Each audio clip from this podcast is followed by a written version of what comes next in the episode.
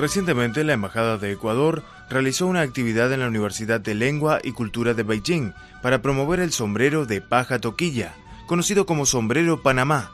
Su nombre deviene del hecho de su popularización durante la construcción del Canal de Panamá, cuando millares de sombreros fueron importados desde Ecuador para el uso de los trabajadores de la construcción. Cuando el entonces presidente de Estados Unidos, Theodore Roosevelt, visitó el canal, usó dicho sombrero, lo que aumentó su popularidad. Noemí Portilla, proveniente del cantón Sig se ha dedicado 30 años a la elaboración de este accesorio. Trabaja entre 10 a 12 horas diarias, tejiendo sombreros en casa. Aprendió de su mamá desde que tenía 6 años. Noemí confesó que en su pueblo natal hay 6.000 mujeres que junto con sus familias producen estos sombreros. Según ella, este empréstito puede contribuir a la economía familiar. Siempre las mamás estamos dedicadas a enseñar a tejer a nuestros hijos. Esto ayuda mucho y así no dependemos solo de nuestros papás o nuestros esposos, sino también podemos contribuir a la economía de las familias. José María Borja, embajador de Ecuador en China, vestido con un sombrero típico de color blanco con faja negra, nos presentó las particularidades de dicho producto en su país.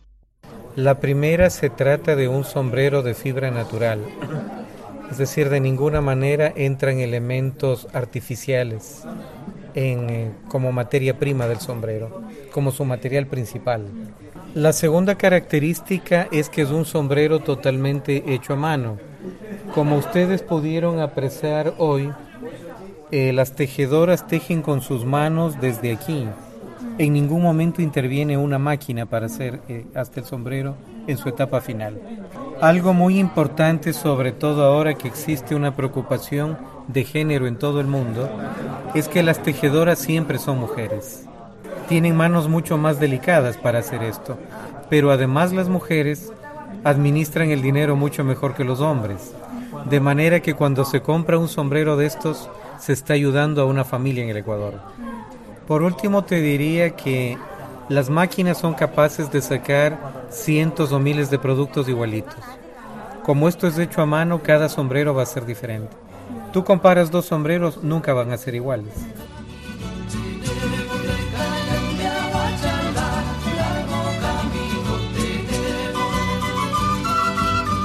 También afirmó Fernando Rojas, consejero comercial de la Embajada de Ecuador en China, que la paja que se utiliza en su elaboración hace especial al sombrero. La UNESCO otorgó la mención de Patrimonio Cultural Inmaterial de la Humanidad en 2012 a esa técnica de tejido. Yo estoy seguro que la paja de la cual se hace este sombrero así exista en otros países debe tener alguna diferencia también.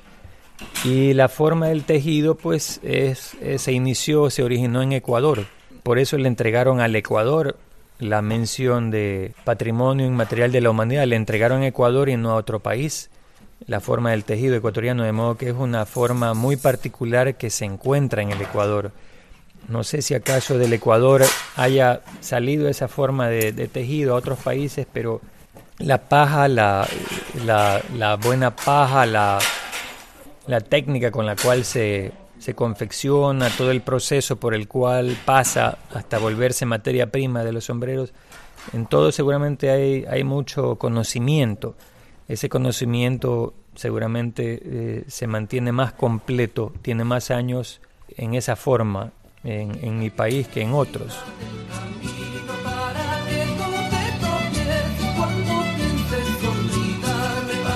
En 2015, el volumen de exportación de sombreros de Ecuador al exterior superó los 7 millones de dólares y los principales mercados son Estados Unidos, Europa y Japón, por su alto poder adquisitivo.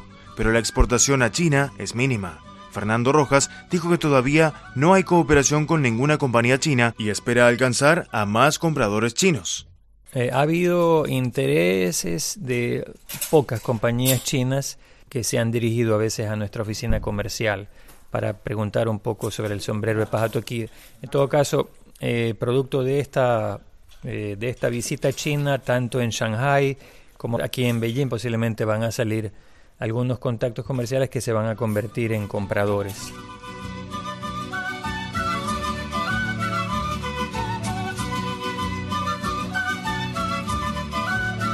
La señora Lee, diseñadora de sombrero de una compañía en Beijing, quien asistió a dicho evento, dijo que su compañía ha vendido este tipo de sombrero, pero no conoce exactamente su origen. Además, espera que haya más actividades de promoción.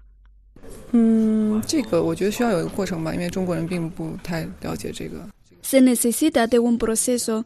Los chinos no conocen muy bien este material y este tipo de promociones son muy importantes. Hoy es apenas una muestra,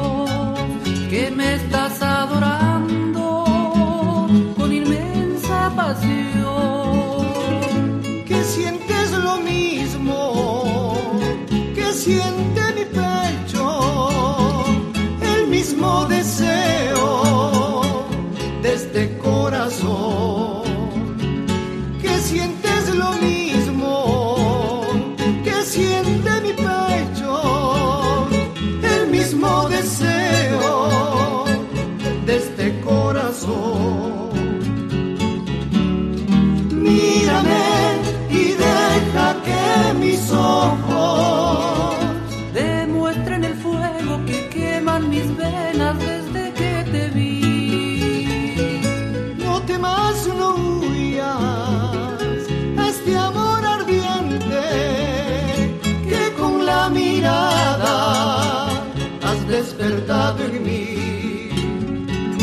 No temas, no huyas a este amor ardiente que con la mirada has despertado en mí.